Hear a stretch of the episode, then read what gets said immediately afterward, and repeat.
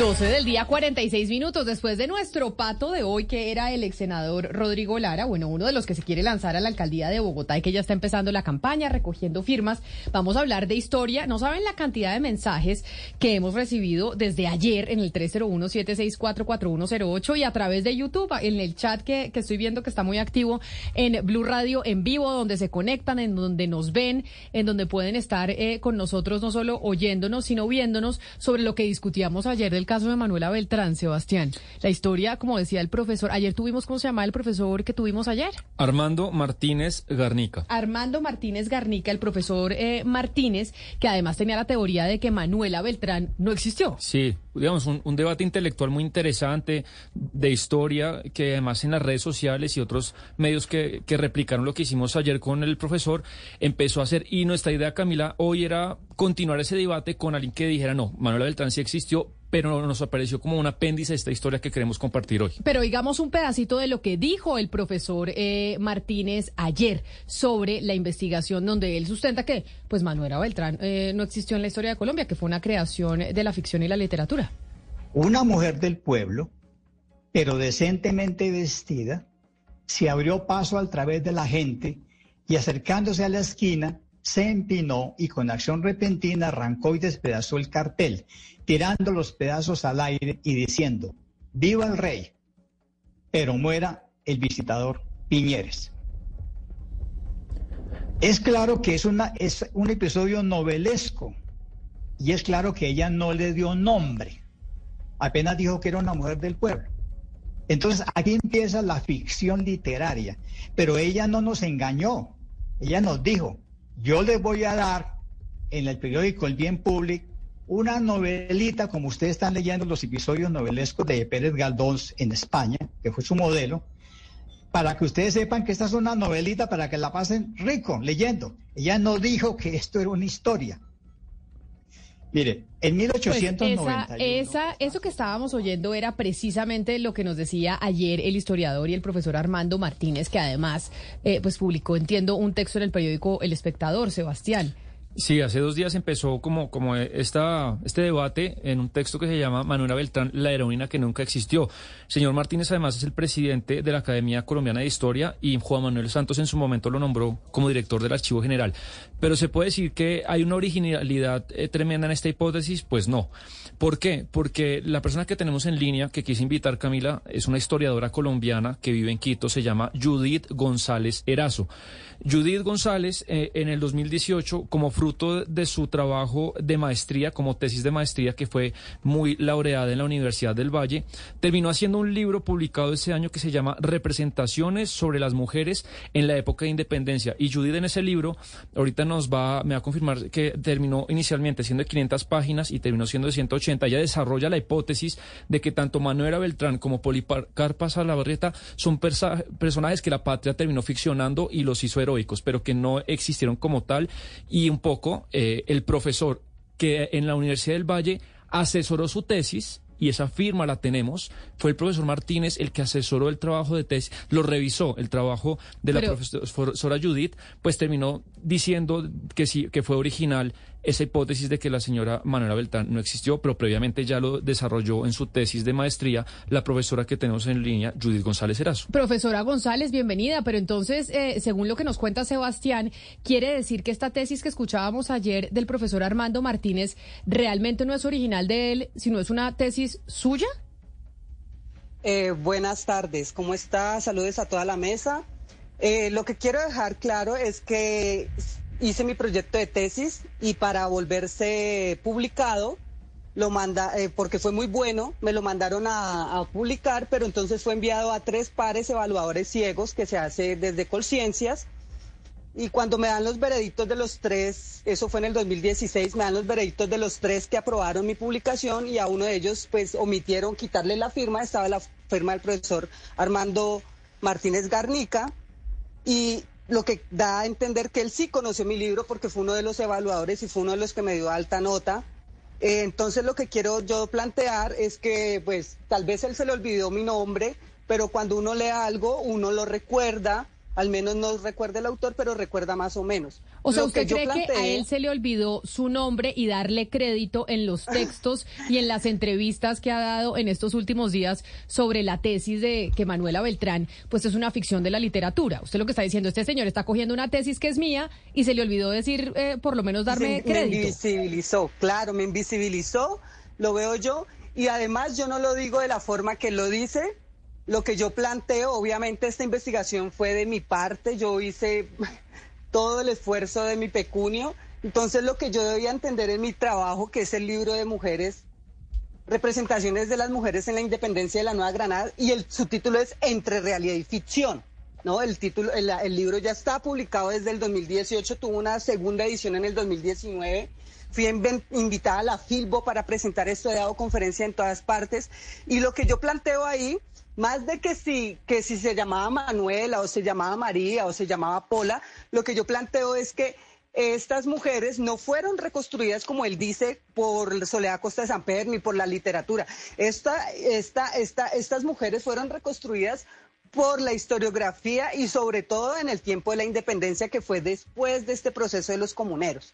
Entonces lo que yo planteo es que sí hubo una mujer que rompió edictos, sí hubo una mujer que fue fusilada como Policarpa Salabarrieta y hubo muchas más, porque esto de los comuneros no solamente fue en los Santanderes, hay registros de mujeres que participaron como las mujeres de, del Cumbal, Nariño, que están en los archivos de Sevilla, que están en los archivos de Quito, en los archivos de Popayán. Entonces lo que yo digo es que sí hubo una Manuela Beltrán que tumbó un edicto, pero no sabemos si fue Manuela Beltrán porque al buscar las genealogías y al buscar en este caso las hay partidas de nacimiento de muchas mujeres que se llamaban Manuela, este es un nombre muy común. Lo que yo digo es que sí existe, pero que la historia en este momento y lo que sucede en, estos, en estas coyunturas políticas es el rumor. Entonces, estas mujeres sí existieron y lo que quiero dejar claro es eso a las poblaciones del Socorro y todo esto.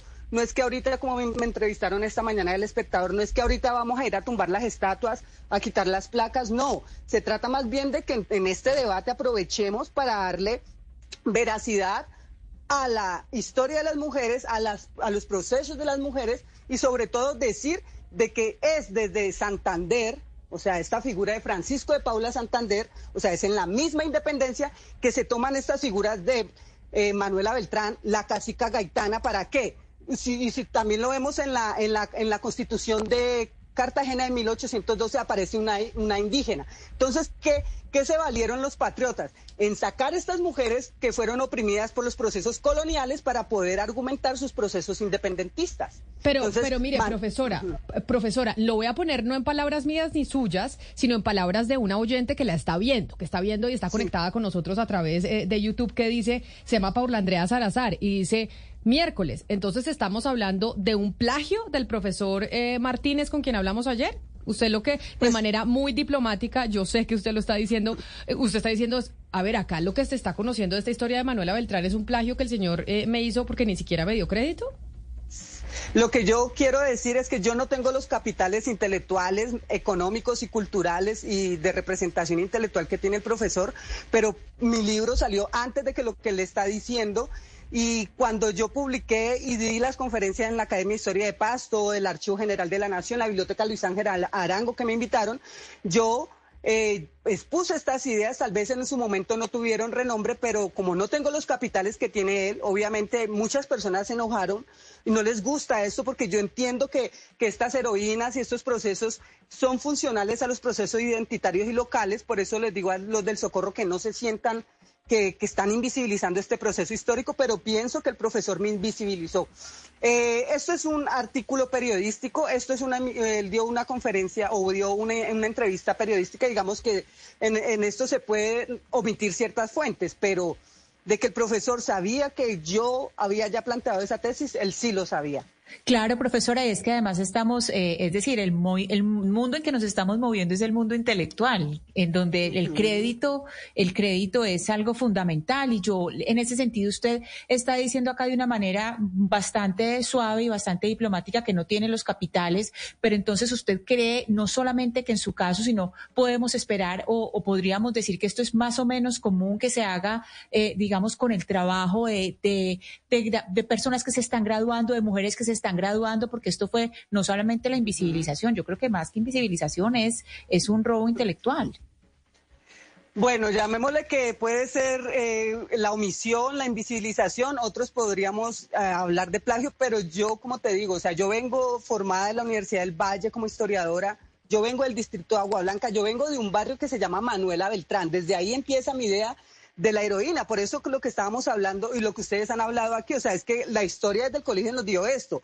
Entonces, lo que yo no, o sea, yo no puedo entrar en esto sería como una pelea de tigre con, un pollito amarrado, pero lo que yo quiero dar a entender es que esta fue una idea que la construí yo y que el profesor, no sé si la omitió por, por olvido, por tal cosa, pero la idea fundal es mía.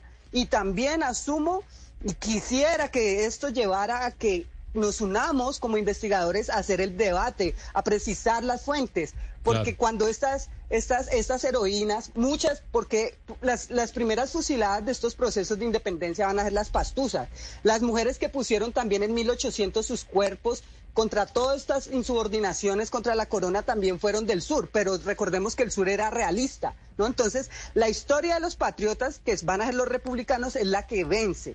Y las mujeres, a lo largo del siglo, por ejemplo, la figura de Manuela Beltrán no va a ser usada, como él dice en Soledad Costa de San Pedro, es falso. Ella va a ser utilizada desde los mismos periódicos que se van a crear en la independencia y sobre todo de Santander. Profesora, Déjeme, me da mucha pena interrumpir, la verdad es que nos queda minuto y medio. Y una pregunta que me parece importante, además magnífico que también podamos ah, continuar esa conversación, pero entonces el, profesor Armando Martínez Garnica, de lo que usted conoce, yo sé que no tiene ningún parentesco con él ni nada, pero de lo que usted vio en los círculos académicos y historiadores, antes de este artículo del espectador o la entrevista en Blue Radio, él jamás había desarrollado esta hipótesis de que Manuela Beltrán fue un personaje ficcionado de la historia patria colombiana?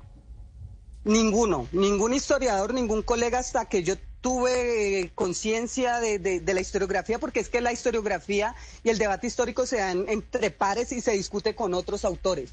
Nadie inventa nada. Por eso, cuando es una persona de este capital cultural dice algo así, tiene la redundancia que tiene y sobre todo Em, yo lo que planteo es que él hace aseveraciones que hasta, eh, por ejemplo, esa palabra que él usa, esa vieja, no la van a encontrar en ningún lado, o esa vieja, son palabras que usaba, por ejemplo, eh, Briseño, que son historiadores del siglo XIX. Sí hubo una historiografía del siglo XIX que habló de estas mujeres y también hubo unos procesos históricos y literarios, por ejemplo, en este caso, la novela, el romanticismo, obviamente va a retomar la, la, realidad porque la realidad es el instrumento para la ficción.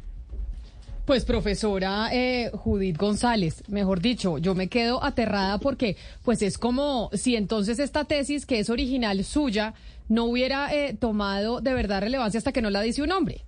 Entonces volvemos a lo mismo. Entonces se vuelve conocida porque la dice un hombre, porque si la cuenta una mujer, la publica en un libro, entonces no, ah, no coge estas dimensiones que, que cogió en eh, manos del, eh, del profesor eh, Martínez, que además pues no es su, idea, su idea original. Yo le agradezco mucho que haya aceptado esta invitación, que haya aceptado hablar con nosotros, profesora González, y de verdad felicitaciones por, por el texto. Y ya hablaremos, vamos a, a para época del 7 de agosto, si quiere, hacemos compromiso, y del 20 de julio y hablamos con usted y quedamos en contacto, ¿le parece? De una, de una, de una. De una porque ahorita que estamos en el mes de la mujer hay que reivindicarnos. Claro que sí, le mando un abrazo, le mando un abrazo grande. Gracias. Y gracias por haber estado con nosotros. Gracias a ustedes. Pues, bueno, con esto de Sebastián, con esto que entonces lo que nos dijo el profesor ayer no era no era noticia o tremendo, porque, tremendo. Porque lo que le dije, tenemos que mirar el documento en el que el profesor Martínez le revisa la tesis y al final del documento está su firma, Armando Martínez. Es la una de la tarde, un minuto. Hasta aquí nosotros llegamos en eh, Mañanas Blue. A ustedes gracias por haber estado conectados con nosotros. Ya siguen todas las noticias aquí en Blue Radio con nuestros compañeros de Meridiano.